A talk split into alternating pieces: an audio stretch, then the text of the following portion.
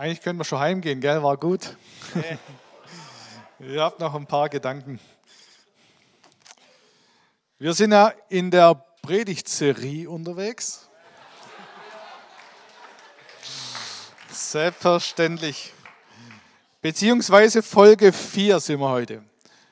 Wir hatten vorige Woche von Marcel äh, das Thema Nachfolge konkret und ich will ein paar Dinge einfach nochmal wiederholen, um direkt anknüpfen zu können. Christsein ohne verbindliche Beziehung zu leben, ohne Gemeinde, ist nicht das, was sich Jesus vorgestellt hat. Dieser Satz ist mir gut hängen geblieben, vielleicht dem einen oder anderen von euch auch. Die Verbundenheit mit Jesus führt in die Gemeinschaft hinein, ins Miteinander. Gemeinde ist ein Organismus, keine Organisation. Es war das Bild vom Leib mit den vielen Gliedern und es war die Rebe am Weinstock sehr zentral und vermutlich den einen oder anderen fordert das ein bisschen heraus. Man kann ja heute alle mögliche gute Inhalte per Videostream live ins Wohnzimmer HD, bestem Sound, in bester Bildqualität sich holen, überall auf der Welt zusammenstückeln und selig vorm Fernseher sitzen. Das Bild vom Glied am Leib und von der Rebe am Weinstock greift dann einfach nicht, weil die Verbindung nicht da ist. Wo sind die Berührungspunkte? Wo findet es miteinander statt? Wo ist Austausch? Wo ist einander teilhaben lassen? Wo können wir miteinander Spaß haben? Wo können wir einander ermutigen, wenn wir Not haben? Ist jemand getröstet worden heute Morgen? Ja?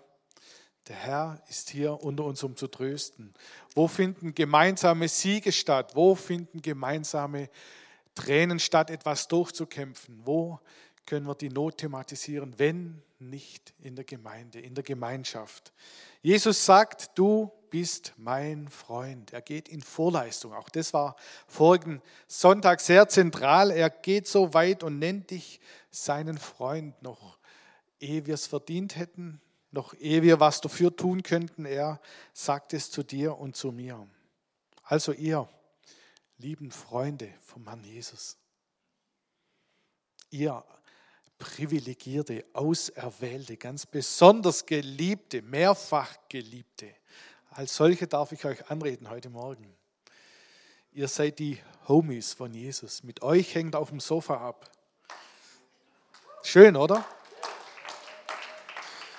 Tatsächlich. Und wenn du dich nicht angesprochen fühlst, wenn du empfindest, zu mir hat er das noch nie gesagt, dann ist heute dein Tag. Dann geh nicht heim, bevor wir das festgemacht haben. Freundschaft bedeutet in Berührung, in Kontakt, in der Nähe dessen zu sein, von dem man Freund ist. Wir haben ein paar Freunde, die treffen wir nur sehr selten und doch ist es immer eine intensive Zeit. Wenn Freunde kommen, dann kostet einen das was. Dann schinke ich meine Frau in die Küche zum Essen machen. Und ich verzichte so lange auf sie. Hallo? Dann kaufe ich Getränke ein, dann mache ich die schöne Musik rein, was auch immer. Wenn Gäste kommen, wenn Freunde kommen, dann darf es uns was kosten. Und das ist gut so. Eine Freundschaft, wo es nur um Interessen von einem geht, wo man sich was erhofft, wo man nur meint, dringend was zur Sprache zu bringen, das ist auf Dauer nicht gesund. Und doch gibt es nur wenige Freunde. Der, der echte Freunde hat, weiß das. Das sind meistens keine zehn. Fünf wären schon, finde ich, richtig viel. Einer, vielleicht zwei, drei.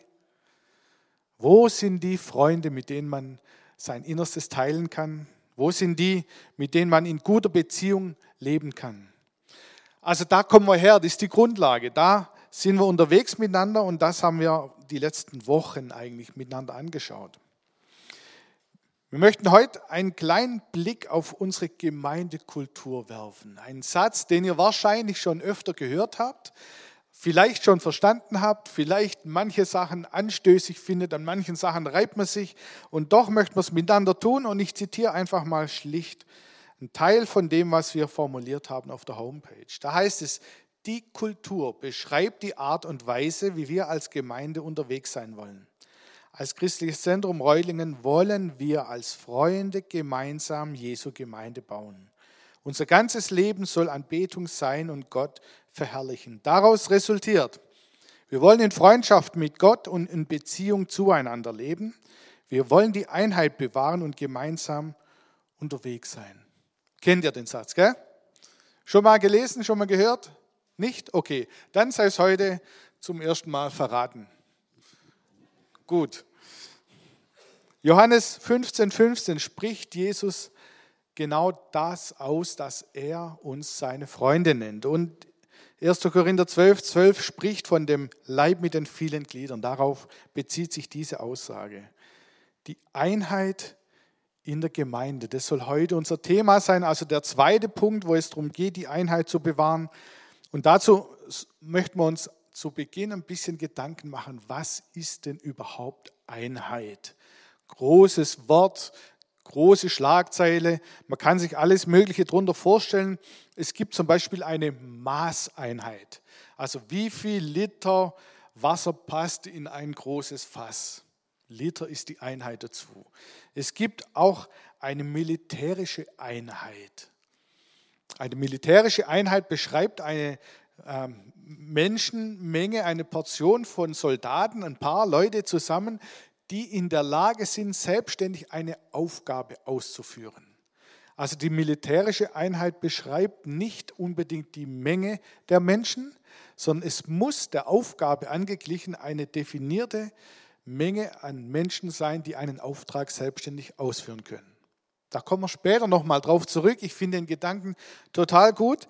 Wenn wir auf Einheit mal den Blick lenken, da fallen uns ganz bestimmte, viele unterschiedliche Begriffe ein, Worte, die wir hören, die wir uns darunter vorstellen, wo vielleicht auch das Ganze herführt. Ich möchte mal ein paar einfach so ungefiltert in unsere Mitte schmeißen. Das Ganze Einigkeit, Einheitlichkeit, Ganzheit, Gemeinsamkeit, Geschlossenheit, Verbundenheit, Unteilbarkeit, Eintracht, Harmonie, Übereinstimmung, am selben Strang ziehen, dasselbe Ziel verfolgen, zueinander stehen, Verlässlichkeit, Brüderlichkeit, auf etwas ausgerichtet sein, dieselbe Gesinnung. Alles Begriffe, die uns, die euch vielleicht den Zusammenhang mit Einheit durch den Kopf jagen.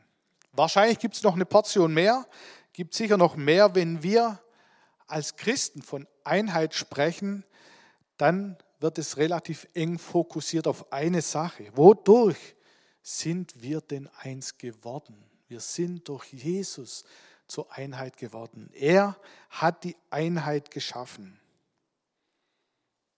Wir sind durch ihn zur Gemeinschaft dazugerufen und darin eins. Deine und meine Entscheidung für Jesus, was wir ja manchmal ganz hoch ansetzen, jetzt sag doch endlich ja.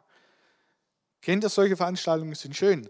Und man versucht mit allen Menschen, sag doch ja, ja, ist das Größte, mach doch, tu doch. Dieses Ja ist unterm Strich nichts anderes als ein eingegliedert werden, ein dazugerufen werden. Wir werden zu einer Einheit dazugerufen. Wir machen uns eins mit allen anderen, die Jesus im Herzen haben. Der, der sagt, meine Schuld hat Jesus vergeben, mit dem bin ich eins in Christus. Also ob mir der nun gefällt, ob der nun aus dem richtigen Gesangsbuch singt, ob der jetzt nun das gleiche vertritt wie ich, ob der die gleiche Partei wählt, ob er den gleichen Umweltschutz betreibt, das ist nachrangig, sondern der, der Jesus im Herzen hat. Um diese Einheit geht es. Johannes 17,11 heißt es, jetzt verlasse ich die Welt, ich lasse sie zurück in der Welt und komme zu dir, heiliger Vater. Bewahre sie in deinem Namen, den du mir gegeben hast, damit sie eins sind, so wie wir eins sind. So, das ist also der Maßstab. Jesus betet für seine Jünger, er betet für uns, letztendlich für dich und mich und sagt, Vater im Himmel, lass sie so eins sein, wie ich und du eins sind.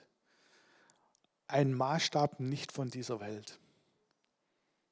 Darum geht es in der göttlichen Einheit. Er ist mit dem Vater so eins hier auf dieser Erde auch gewesen, dass er sagt, was ich tue, ich tue nur das, was ich den Vater tun sehe. Das vermag uns nicht immer gelingen, oder? Wir tun auch ein paar andere Dinge. Und doch ist das die göttliche Einheit. Darum geht es.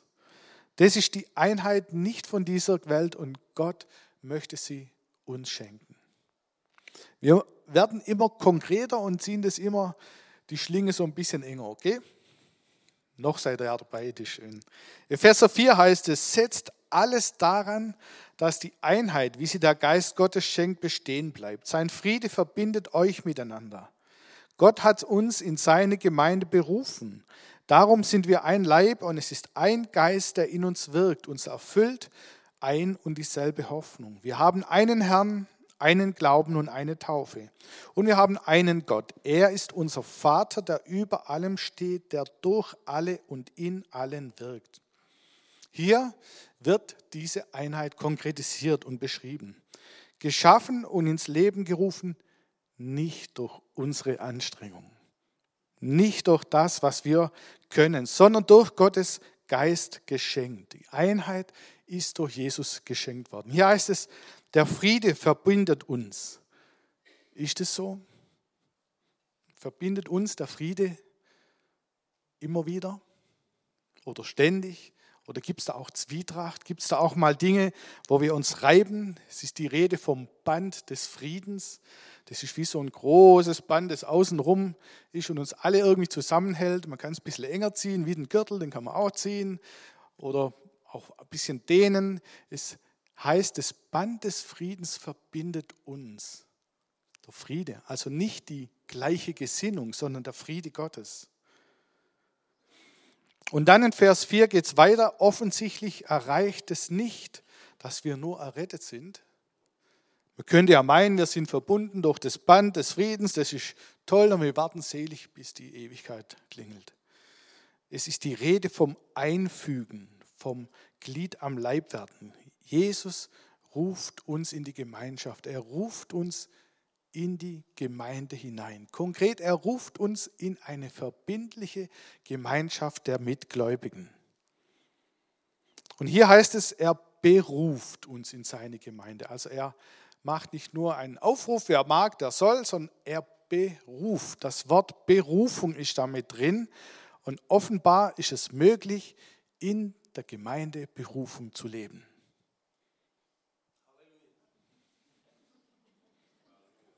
Ein bisschen drüber nachsinnen. Offensichtlich ist es so, dass die Gemeinde berufene Menschen braucht und die Berufung die Gemeinde braucht. Okay?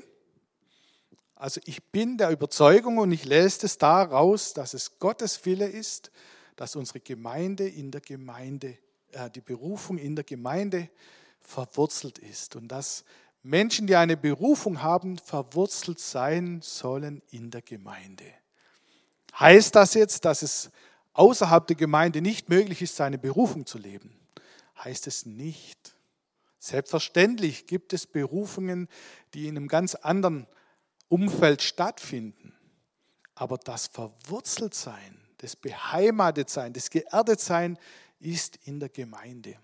Es gibt Menschen, die haben eine Berufung im beruflichen Umfeld, ähm, ihren Christ zu stehen und davon zu zeugen.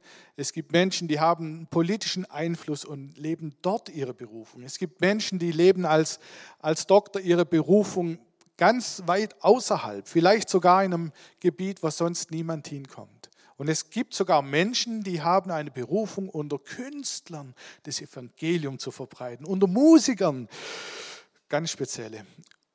Gott gibt uns eine Berufung, die Verwurzelung jedoch muss in der Gemeinschaft stattfinden. Das ist der Ort, wo wir einander begegnen, wo wir einander Gutes tun können, wo wir von dem erzählen, wo uns erfreut, wo wir einander teilhaben lassen, wo wir auch miteinander weinen und traurig sein können. Ich denke tatsächlich, dass die Berufung in der Gemeinde stattfindet und die Wirkkraft, die Strahlkraft weit über die Gemeinde hinausgeht. Aber dass die Gemeinde der Punkt ist, wo wir miteinander unterwegs sind. Dazu zählt natürlich die Kleingruppe, der Hauskreis, der Gebetskreis, der Arbeitskreis, die Dienstgruppe, wo auch immer wir miteinander unterwegs sind, das zählt alles dazu. Wir nehmen einander wahr. Wir können einander erzählen. Ich wünsche euch, dass ihr von den wenigen Freunden, die ihr habt, dass die auch mit da drin sind. Das macht vieles leichter. Man kann sich tragen, man kann seine Schmerzen, seine Sorgen teilen. Wenn man krank ist, sind welche da, die für einen beten, die einen tragen. Das passiert nicht am Sonntagmorgen. Das schafft man nicht. Wir können uns schon anstrengen, jeder für sich, und doch wird es nicht gelingen. Das passiert im Kleinen. Durch das hinzugetan werden, das berufen werden, sind wir ein Leib. Es erfüllt uns ein Geist und eine gemeinsame Hoffnung. Das ist die Einheit, die Jesus schenkt und die wird in und durch die Gemeinde lebendig und wird praktisch, wird anwendbar, wird lebbar, wird hier immer mehr und mehr zunehmen. Epheser 4,11 heißt es, und so hat Christus denn auch seine Gemeinde beschenkt. Er hat ihr die Apostel gegeben, die Propheten und Verkündiger der rettenden Botschaft, genauso wie die Hirten und Lehrer, welche die Gemeinde leiten und im Glauben unterweisen. Sie alle sollen die Christen für ihren Dienst ausrüsten, damit die Gemeinde, der Leib von Christus, aufgebaut und vollendet wird. Hier steht, der Herr Jesus hat seine Gemeinde beschenkt. Schön, oder? Jesus ist das Geschenk an die Welt überhaupt. Und er selber weiß nichts besser, als seine Gemeinde zu beschenken. Also die Hirten, die Lehrer, die Propheten, die Apostel sind Geschenke von Jesus an seine Gemeinde. Wozu sind denn die geschenkt worden? In erster Linie, hier steht es, um die Gemeinde zu erbauen. Schön, oder? Also er, der Herr, baut seine Gemeinde. Nicht wir sind die, die Gemeinde letztendlich bauen. Das baut der Herr selber. Es ist sein Projekt. Er hat sich das vorgenommen. Er wird sich eine Braut schaffen ohne Flecken und Runzeln. Stellt euch das vor. Es ist sein Vorhaben, zum Glück. zum Glück nicht unseres, sondern sein Vorhaben. Er wird es tun. Und er sagt hier, ich habe die Gemeinde beschenkt. Halleluja. Er hat die Gemeinde beschenkt. Wozu? Damit die Gemeinde zugerüstet wird, dass der Leib von Christus aufgebaut wird. Jetzt wird es ganz komisch, oder? Er beschenkt die Gemeinde, er, der Erbauer der Gemeinde, beschenkt die Gemeinde, damit die Gemeinde, hier steht, der Leib von Christus aufgebaut und vollendet wird. Ist doch stark, oder? Also für mich ist das so ein erster Vorgeschmack, ja, Jesus baut seine Gemeinde und doch hat er Vorkehrungen getroffen, Menschen berufen, die Gemeinde beschenkt, damit dadurch die Gemeinde gebaut wird. Hu. Hu. Ist komisch, oder? Ich finde es grandios. Mich hat es so begeistert dass Jesus nicht nur sagt, ich komme, ich mache das übernatürlich, fahre rein mit Blitz und Donner, mit Eisenbahnschäden auf der anderen Seite oder was auch immer, sondern er sagt, ich habe die Gemeinde beschenkt, damit der Leib Jesu wachsen kann. Lasst uns das ganz konkret anschauen. Unsere Einheit ist durch Christus gelegt. Wir müssen sie nicht schaffen. Wir müssen sie nicht herbeibeten oder erbauen. Und diese Einheit ist das Geschenk von Jesus an seine Gemeinde. Das hat wenig mit den Begriffen von Anfang zu tun, mit Harmonie, mit Gleichgesinntsein, mit einer Meinung und was weiß ich, was wir alles aufgezählt haben. Es geht um etwas ganz anderes. Unser Teil daran ist allerdings ein anderer. Epheser 4,3 heißt es, setzt alles daran, die Einheit zu bewahren, die Gottes Geist euch geschenkt hat.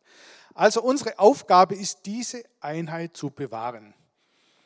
Jetzt können wir sagen, naja gut, da wo es möglich ist, da wo man sich gut versteht, da wo man einigermaßen gleich tickt, wo man sich irgendwie vom Geschmack her einigt, da mag das gehen. Hier heißt es, wir sollen alles dran setzen.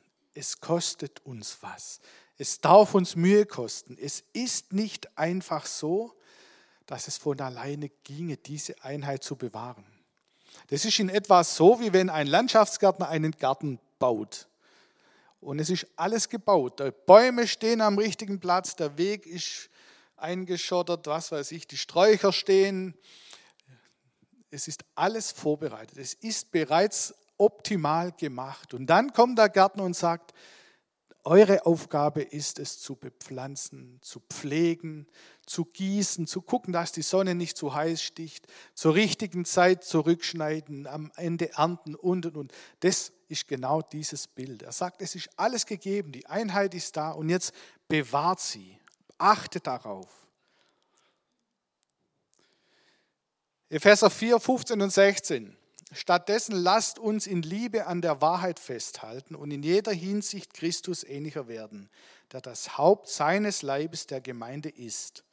Durch ihn wird der ganze Leib zu einer Einheit und jeder Teil erfüllt seine besondere Aufgabe und trägt zum Wachstum der anderen bei, sodass der ganze Leib gesund ist und wächst und von Liebe erfüllt ist. Grandios. Also ihr seht auch so begeistert aus. Es ist es tatsächlich. Mich hat es so geflasht. Hier ist die Rede, dass wir festhalten sollen an der Wahrheit in Liebe. Hier wird die Wahrheit als ein Wert definiert, nicht Harmonie oder Gleichgesinnt sein oder irgendein kleinster gemeinsamer Nenner. Hier geht es um Wahrheit. Das Fundament vom Reich Gottes ist Wahrheit in Liebe. Wahrheit in Liebe, das klingt doch zunächst eher gegensätzlich, oder? Ein Freund von mir, der zitiert die alte Indianerweisheit manchmal und sagt, wer die Wahrheit sagt, der braucht ein schnelles Pferd. Kann man so sehen, wir tun uns manchmal schwer, die Wahrheit zu sagen. Wahrheit, das klingt auch so endgültig, so definitiv, so exakt, so festgelegt. Wer legt denn die Wahrheit fest? Wo verschweigen wir die Wahrheit? Was ist denn überhaupt die Wahrheit? Wer von uns vermag zu sagen, ich habe es erkannt, das ist die Wahrheit? Das klingt schon schwierig. Gell?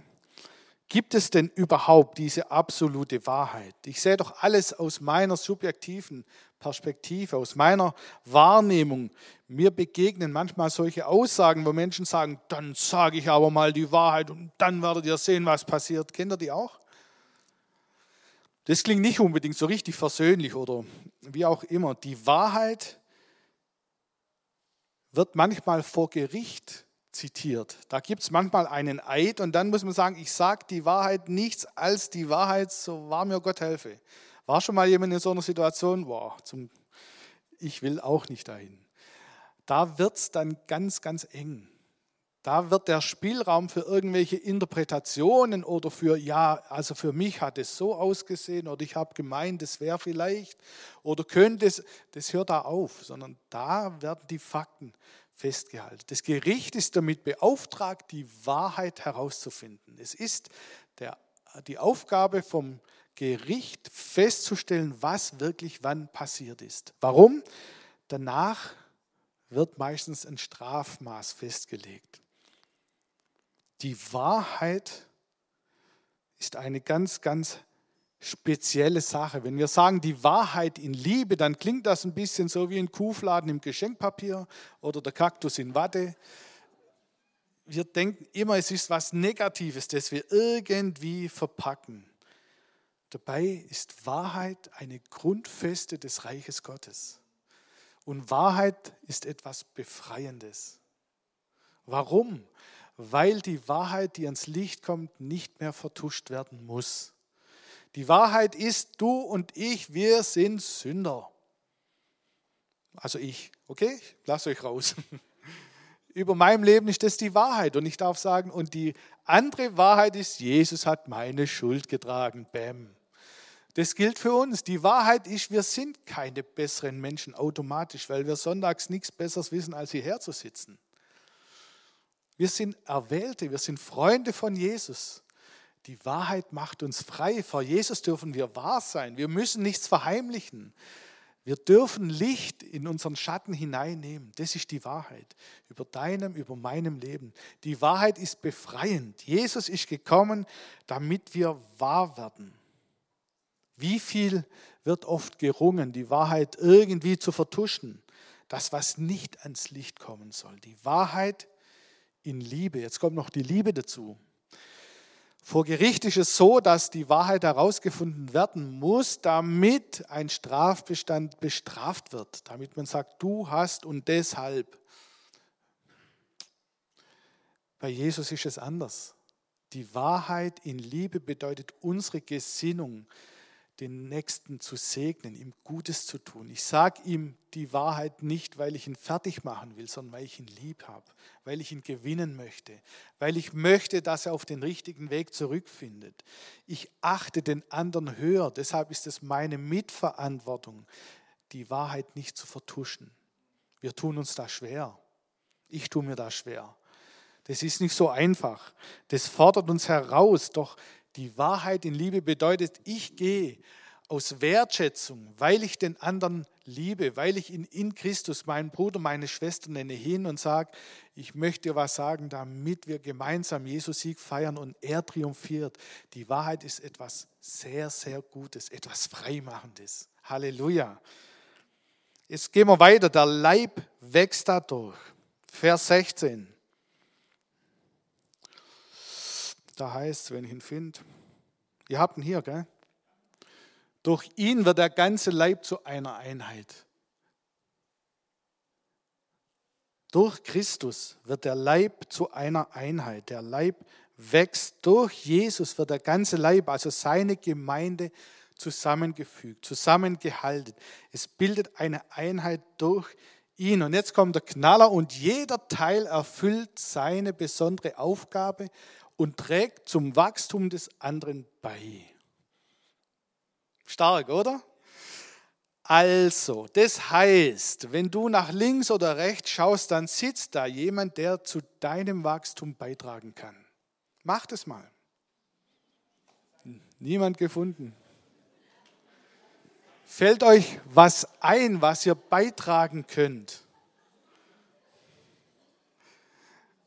Jesus mutet uns zu und Paulus sagt an dieser Stelle, du bist mitverantwortlich, dass dein Bruder, deine Schwester sich gut entwickelt, dass er oder sie im Glauben wächst. Das ist eine vornehmliche Aufgabe. Jesus sagt nicht nur, kommt her zu mir, alle meine Freunde hier, alle hier in meinen dicken Arm rein, hier, lasst uns kuscheln, sondern er sagt, nein, ihr seid dadurch mit in der Verantwortung füreinander. Achtet aufeinander. Überleg dir, was du dem Nächsten Gutes tun kannst, damit, damit er wächst. Also nicht nur wächst, sondern wächst. Ihr wisst, was ich meine? Dass er wächst und dass es ihm wohltut. Dann geht es weiter, sodass der ganze Leib gesund ist und wächst und von Liebe erfüllt ist. Was steht hier? Wenn wir unseren Platz einnehmen, wenn wir tun, was er uns aufträgt, dann heißt es hier, dass der ganze Leib, die Gemeinde Jesu, die er baut, dass sie gesund ist, dass der ganze Leib, die Gemeinde Jesu, wächst, dass der ganze Leib, die Gemeinde Jesu von Liebe erfüllt ist. Lasst es mich ganz konkret machen. Du und ich sind mit dafür verantwortlich. Wofür? Dass Gottes Reich wächst. Bisschen komisch, gell? Es ist doch übernatürlich. Er baut doch seine Gemeinde. Amen. Wodurch baut er sie? Durch dich und mich. Er macht sich fest an dieser Stelle. Lasst uns das ganz bewusst so auf der Zunge schmelzen, wie so ein altes Sahnebombo.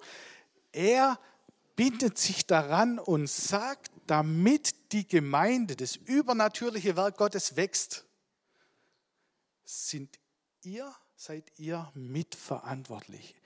Er gibt es mit in unsere Verantwortung. Genauso traut uns Gott die Heilsbotschaft von Jesus an.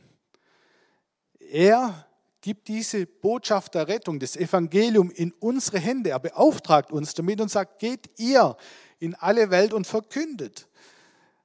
Das heißt, wenn ihr nicht geht, wer macht's dann? Niemand bindet sich daran. Er traut uns was zu. Er ehrt dich und mich damit. Er sagt, ich vertraue mein, meine Zukunft beinahe, menschlich gedacht. Ich vertraue euch meinen größten Schatz an. Und er sagt hier, die Gemeinde Jesu, die ich bauen werde, wo Jesus sagt, meine Gemeinde werde ich, macht er, sagt er, ihr seid mitverantwortlich. Ich baue meine Gemeinde mit und durch euch. Manchmal trotz uns, obwohl er uns kennt. Es gibt da dieses Orchester der Pfeifen. Manchmal pfeife auch im letzten Loch. Und doch sagt Jesus, ich vertraue euch das an. Das hat mich total absolut fasziniert. Baut Jesus seine Gemeinde? Ja. Ist er der Erbauer der Gemeinde? Ja. Und wie macht das? Mit uns. Mit mir und mit dir. Das ist sein Plan. Er baut mit dir und mit mir. Ist der Hammer, oder? Also mich hat es komplett aus den Latschen gehauen. Das ist so ähnlich wie wenn eine Mannschaft, ich komme zurück zum Anfang auf diese Geschichte mit der Einheit. Ihr erinnert euch, Militäreinheit, eine Einheit ist eine funktionierende Truppe von Menschen, die einen Auftrag ausführen kann. Ich nehme ein Beispiel, und zwar nämlich ein U-Boot. Ein U-Boot kann nicht von einer Person gesteuert werden, noch irgendwie im Krieg taktisch bewegt werden, um irgendwas zu erreichen. Ein bekanntes U-Boot der Klasse 212a, kennt ihr wahrscheinlich, gell? Also Deutschland hat ungefähr sechs Stück, ein, zwei funktionieren wahrscheinlich auch, andere Sache. Auf jeden Fall, auf diesem U-Boot ist eine Besatzung von 27 Mann nötig. Es braucht 27 Männer, damit diese Einheit, dieses U-Boot überhaupt abtauchen kann. Damit es überhaupt funktionieren kann, benötigt es diese Leute. Da gibt es einen Kapitän, da gibt es mehrere Steuermänner, da gibt es einen Funker, da gibt es einen, äh, einen Kadett, da gibt es noch einen Leutnant, da gibt es die Mechaniker, da gibt es alle möglichen Spione und, und, und. Und es gibt aber auch, ja, das sind die, die an dem, Rohr hoch, kennt oder? Heißen die Spione? Nicht der James Bond, die anderen. Auf jeden Fall, die braucht es. Es braucht aber auch einen Koch. Es braucht jemand, der sauber macht. Und jeder Einzelne muss seine Aufgabe erfüllen. Jeder einzelne von denen muss sich blind auf den anderen verlassen können, dass das funktioniert. Stellt euch vor, der Koch hat Schabernack im Sinn und kippt Abführmittel ins Essen. Was passiert? Ich sehe, was er denkt. Das wird schwierig. Sie können ihre Mission nicht erfüllen. Angenommen, es kommen nur 15 Personen zum Dienst. Das U-Boot kann nicht abtauchen. Das funktioniert nicht. So ähnlich ist es hier, wenn wir davon lesen im Epheserbrief, jeder seine spezifische Aufgabe. Jeder das, was Gott ihm aufgetragen hat, in dem Maß, das Gott ihm zugeteilt hat. Stell dir vor, der Koch will nach fünf Jahren endlich auch mal Kapitän sein. Oder der Kapitän sagt, ich koche heute mal für alle. Das kann sein, die Jolle wird nie wieder auftauchen, weil es schief geht. Daher kommt ja auch dieses Sprichwort, kennt ihr das? Wenn man ein Werkzeug ausleiht, ein Hammer oder so, dann sagt man, der ist aus U-Bootstahl. Warum? Der taucht wieder auf. kennt ihr? Nein, klar. Lass mich das übertragen. Nicht jeder hat dieselbe Aufgabe. Nicht jeder kann denselben Platz zufriedenstellend tun. Das heißt auch für uns kann ich ohne Neid den Platz einnehmen, der Gott für mich gedacht hat. Oder schiele ich immer irgendwo anders hin und denke, ah, ich würde doch gern mal dann gibt es auch Menschen, die sagen, ich wurde irgendwie vergessen bei den Gaben. Wahrscheinlich war ich da krank an dem Tag. Ich weiß nicht, irgendwie, ich kann nichts richtig, ich habe nichts mitbekommen. Mich hat man immer nur hinten angestellt. Ich war beim Sport immer der Letzte, der gewählt wurde und niemand mag mich, keiner ruft mich. Kennt ihr das? Manchmal geht es einem ja so. Ich möchte dich erinnern an den Vers 16, wo es heißt, jeder. Ich füge hinzu, jede. Die Frauen sind inklusiv. So ist Gott. Gell? Tatsächlich jeder, keiner hat eine Ausrede. Niemand ist absolut null begabt. Jeder hat etwas von Gott bekommen. Jeder darf sich einbringen und sich einsortieren. Vielleicht sind deine Bemühungen, deine Versuche ins Leere gelaufen. Vielleicht wurdest du bitter enttäuscht. Ich glaube das. Ich glaube, dass Menschen heute Morgen sind, die so enttäuscht wurden, die nicht gesehen wurden, wo es nicht so gelaufen ist, wie man sich das erhofft hat. Das stimmt, das stimmt. Und doch lässt uns Gott nicht los. Ich will dir zurufen, abwarten ist Rückzug. Beleidigt sein führt nie zur Zufriedenheit, nie. Sondern Gott mutet uns zu, einen neuen Anlauf zu nehmen. Er sagt, ich will, dass du deinen Platz einnimmst. Du bist nicht beliebig austauschbar. Keiner von euch. Es macht einen Unterschied, ob du es tust oder ob du es nicht tust. Es sieht so aus, irgendwann wird irgendwer das schon machen, bestimmt. Bei Jesus ist jeder gerufen. Er baut sein Reich. Wodurch? Durch dich und mich. Übernatürlich baut Jesus sein Reich mit und durch uns. Ich möchte noch einmal zurückblicken auf unsere Kultur, wo ich eingangs erwähnt habe. Da haben wir geschrieben, wir wollen als Freunde. Das heißt, Jesus nennt dich und mich seinen Freund. Jesus nennt uns Freunde. Wir sind durch Jesus zur Gemeinschaft, zur Gemeinde berufen. Weil Gott selbst kein Einzelgänger ist. Er sucht die Gemeinschaft. Er kann nicht ohne dich und ohne mich. Hört sich komisch an. Er will die Ewigkeit nicht ohne uns verbringen. Und hier auf Erden schon. Er will es nicht. Er will nicht. Er will zusammen mit euch, so wie wir. Unbedingt. Er will. Dann geht es weiter. Wir wollen als Freunde gemeinsam. Jesus macht uns eins. Er hat die Einheit geschaffen. Er hat sie ins Leben gerufen, nicht wir. Es ist nicht unsere Aufgabe.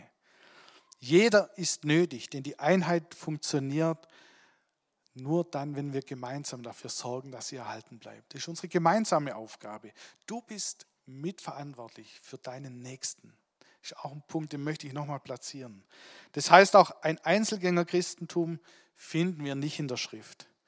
Wir wollen als Freunde gemeinsam Jesu Gemeinde bauen. Er baut mit und durch uns, trotz uns, seine Gemeinde. Indem wir unseren Platz einnehmen, wächst und gedeiht die Gemeinde gesund. In Liebe und in Wahrheit. Ist doch herrlich. Jetzt stehen wir hier am hellen Sonntag. Ne? Was machen wir damit? Ich glaube, es ist sehr konkret, dass Gott Menschen ruft und zwar sehr konkret in einen Dienst neu hineinruft. Das war beim ersten Gottesdienst nicht so. Ich empfinde es jetzt als einen Schwerpunkt, wo Gott konkret sagt, du weißt um deine Gabe, die ich dir gegeben habe. Warum hältst du zurück? Warum denkst du, ein anderer wird schon? Warum lässt du dich bitten? Ich nenne dich Freund. Du bist in meinem Arm tatsächlich. Und du darfst da sein. Dieser Platz gehört dir. Und ich möchte, dass du deine Verantwortung wahrnimmst. Vielleicht deine Verantwortung in deinem beruflichen Umfeld, wo du dich zurückgezogen hast, wo du sagst, ich will nicht mehr, ich habe so oft schlechte Erfahrungen gemacht, ich halte mich zurück. Vielleicht deine Verantwortung in deiner Familie, wo du sagst, nein, ich habe das schon so oft platziert und es geht in keiner Weise weiter, es geht da keine Richtung. Oder auch ganz konkret in, einer, in einem Bereich in der Gemeinde, wo du abwartest, wo du so halb beleidigt zurücklehnst und sagst, das und das behagt mir nicht, das gehört doch, das wäre doch und die und ich glaube, Gott ruft dich neu. Er packt uns vielleicht so an der Verantwortung und sagt, du hast Verantwortung bekommen für deinen Nächsten, nimm sie wahr. Nimm sie wahr. Lasst uns so einen kleinen Moment stille sein. Ich möchte da niemand schieben oder drängen, sondern einfach vor Gott sein.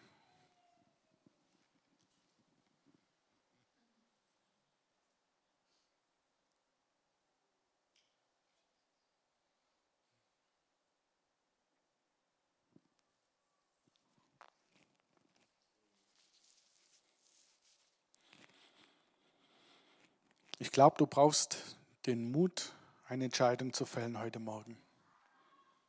Und wo immer du sagst, ich habe mich vor der Verantwortung gedrückt, wo immer, in welchem Bereich in deinem Leben das der Fall ist oder war, da lade ich dich ein, jetzt einfach aufzustehen. Du brauchst es nicht benennen, Gott weiß es, da wo du sagst, ich habe mich gedrückt und ich will mich neu stellen und will sagen, Herr, hier bin ich, sende mich, nimm mich, lass mich für dich leben. Dann lade ich dich ein, jetzt aufzustehen, dann will ich für dich beten.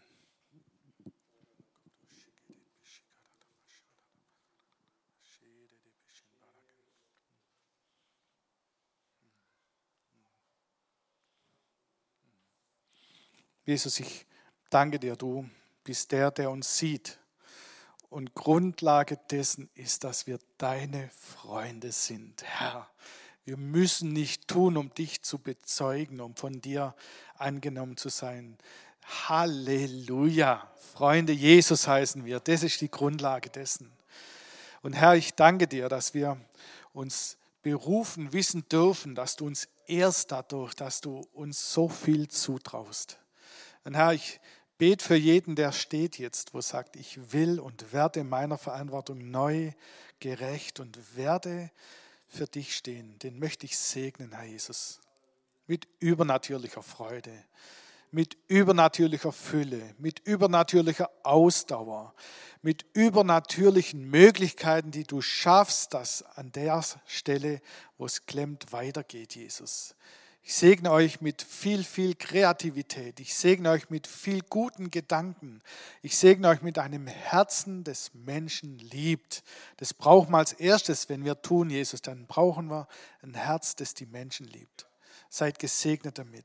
Seid sicher, der Herr wird euch geben. Der Heilige Geist wird euch füllen. Das Band des Friedens wird euch umgürten in Jesu Namen. Halleluja, du bist gut.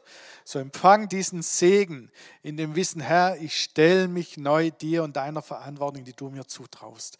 Aus deinem Leben soll Segen fließen, vermehrt als bisher. Aus deinem Leben sollen Menschen gesegnet sein aufgrund dessen, dass du ihnen begegnest in Jesu Namen. Amen.